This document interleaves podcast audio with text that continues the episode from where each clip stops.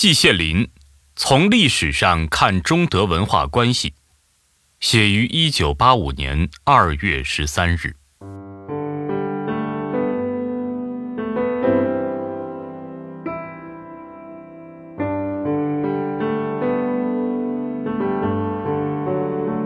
中德文化交流已经有了很长的历史了。从欧洲，特别是德国文献来看，至迟到了十八世纪，这种交流已经开始。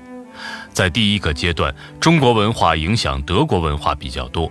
德国对中国的兴趣，从十八世纪起至十九世纪三十年代，是一个逐渐升起的高潮。一八四零年鸦片战争以后，来了一个低潮。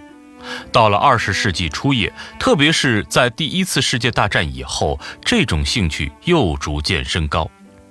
差不多与此同时，第二个阶段开始，德国文化，特别是文学创作，对中国逐渐产生影响。两百多年来的中德文化交流史的大体轮廓就是这样的。十八世纪启蒙时期，孔子哲学在欧洲受到崇拜。德国大哲学家莱布尼茨非常钦佩孔子，他的门徒 A.H. 弗兰克和克里斯汀·伍尔福完全同他抱一样的态度。1736年，法国人杜哈德出版了一本书，这本书产生了很大的影响。书中有四篇金谷奇观中的短篇小说和一本元曲《赵氏孤儿》，还有一些《诗经》中的诗。译文都不很高明，但影响却是极大的。此外，在一七一九年，中国小说《好球传》被介绍到欧洲，也意外地产生了极广泛的影响，影响范围就包括德国在内。从此以后，中国文学作品逐渐通过各种渠道传入德国。有的通过拉丁文译本，有的通过法文译本，有的通过英文译本，有的直接译自中文，文体多种多样，小说、戏剧、抒情诗都有，还有一些哲学著作。在小说方面，第一部传入德国的作品是上面讲的《好球传》，C.H. G. Wimmer 于1766年译为德文。在以后两百年中，陆续介绍到德国去的中国小说有《三国志演义》《东周列国志演义》《水浒传》《二度梅》《正德游江南全传》《封神演义》《西游记》《聊斋志异》《平鬼传》《金瓶梅》《红楼梦》等等等等。在中国文学史上，这些小说的地位高低悬殊极大。他们传入德国不在一时一地，产生的影响也有所不同。在戏剧方面，首先传入欧洲的是元曲《赵氏孤儿》，因为杜哈德的那一本书里有这个剧本。一七四九年，杜哈德的那本书被译成了德文，《赵氏孤儿》由此传入德国。以后陆续传入德国的中国剧本还有《灰蓝记》。此书在1832年由 S. Julien 译为法文，1876年沃尔海姆·德·冯萨卡改译为德文，1926年 A. 福柯又重译了《灰蓝记》。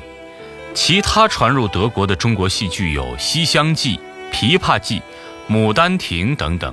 同小说一样，中国戏剧传入德国经历了相当长的时间。从十八世纪起，一直到二十世纪，长达近两百年。在这漫长的时间内，有的德国作家曾企图改编中国戏剧在德国舞台上演出，但基本上都以失败告终。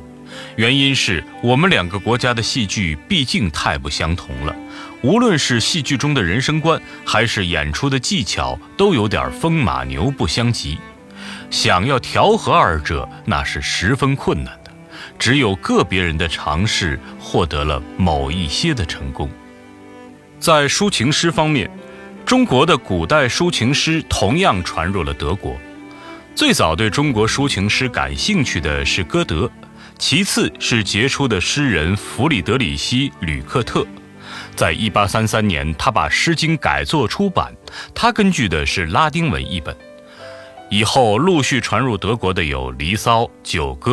陶渊明、李白、杜甫等等等等，一八八零年，维克特·冯·施特劳斯翻译的《诗经》产生了比较广泛的影响。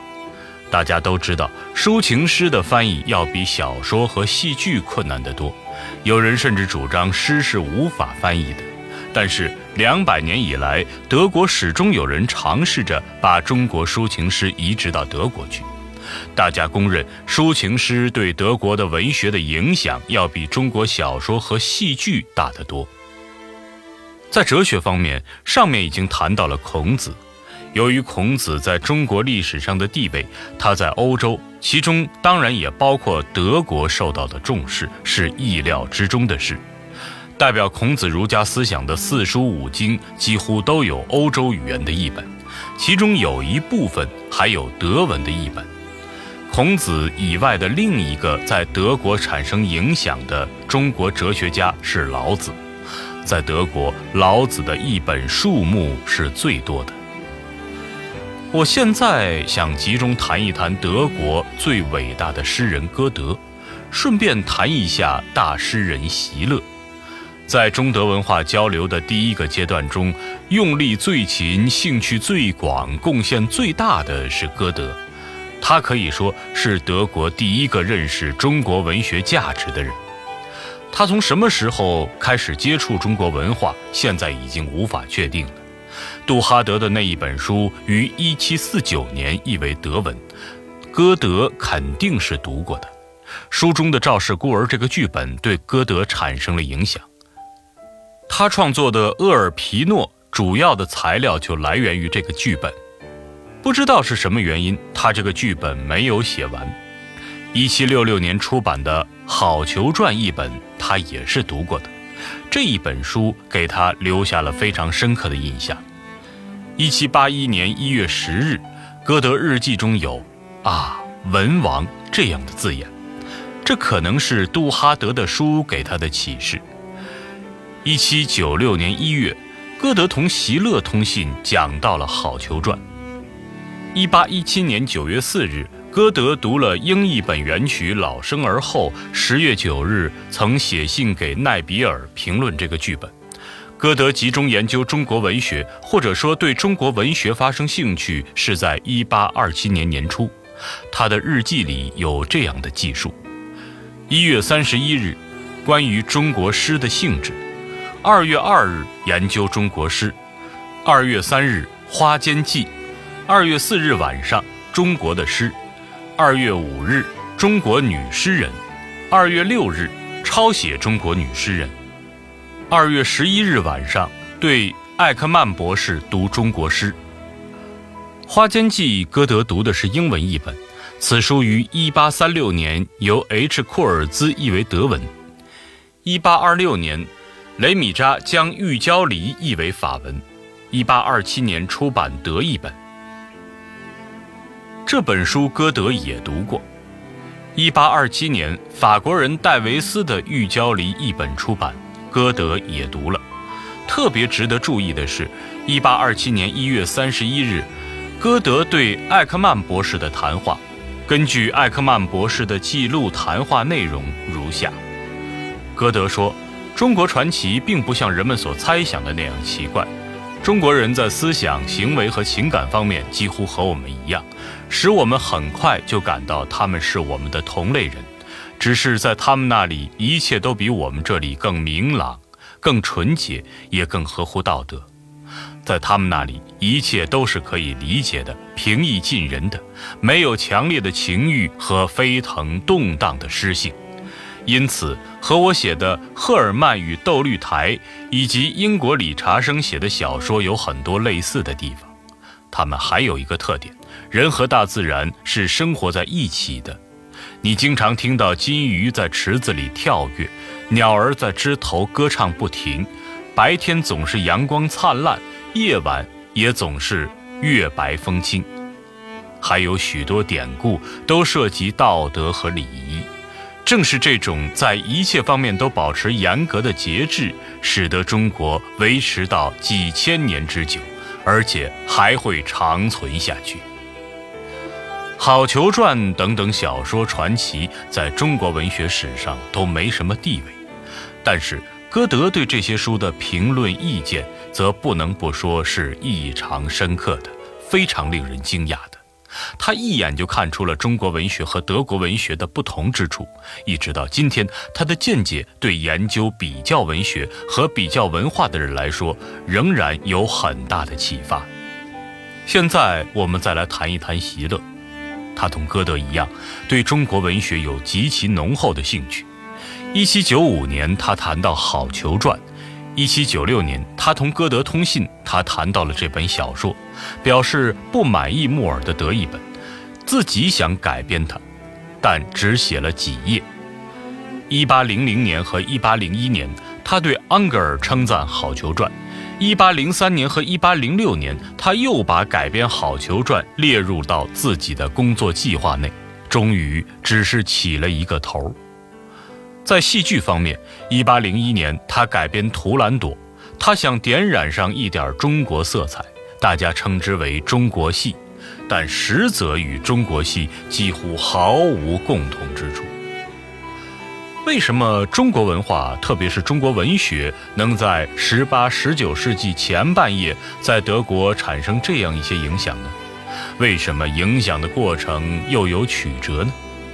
想要了解这一点，必须对欧洲思想史有所了解。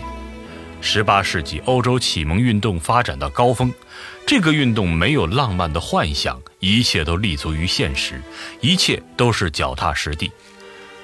这一些却与中国思想有暗合之处。德国学者，特别是歌德，之所以喜欢孔子儒家思想，也与此有关。他们认为，孔子儒家思想主要是宣传一种道德标准，维持风化，劝善惩恶。而且，他们还发现中国人和德国人拥有共同的人性，而歌德所追求的正是这种普遍的人性，其中没有国界，没有鸿沟。歌德是首先提出世界文学这个概念的人，其原因就在这里。狂飙运动、浪漫主义兴起以后，他们标榜的东西与歌德对艾克曼博士讲到的中国精神很少有共同之处。再加上在政治上，中国受到欧洲殖民主义的打击，在欧洲人眼中威信扫地，因而过去的那一点中国热也就冷了下来。上面讲的是中德文化关系的第一阶段。主要是中国文化影响德国，下边我们再谈第二阶段，主要是德国文化影响中国。在这一阶段，把中国文化和文学介绍到德国去的工作并没有停止，只是规模已经很小，势头比较微弱了。大约是从二十世纪二十年代初开始，德国文学传入中国。文学研究会主办的小说月报介绍了 G. Hauptmann，创造社介绍了歌德，Storm 的《阴梦湖》和 H. 海涅，郭沫若翻译了《浮士德》。从那以后，在长达六十年的漫长过程中，包括解放以后在内，大量的德国文学作品被译成了汉语。歌德、席勒、T. 福塔纳、T. 施多姆、P. 海泽。H. 黑森，H. 苏德曼，格林兄弟，H. J. C. 格林美豪森，H. 曼恩，T. H. 曼恩，B. 凯勒曼恩，H. 海涅，莱辛，安娜西格斯，B. 布莱希特，S. 棱茨，H. 波尔，J. 普特卡迈尔，I. 艾希勒，J. R. 贝歇，H. 马里西维查，G. 埃克。M. 冯德格伦等等，在文艺理论方面介绍了莱辛、H. 海涅、K. 蔡特金、卢森堡、G. 里德、H. 梅耶等等。这些介绍对中国新文学的发展起了积极作用，对中国人了解德国人民提供了可靠的材料，大大加强了两国人民的友谊和互相了解。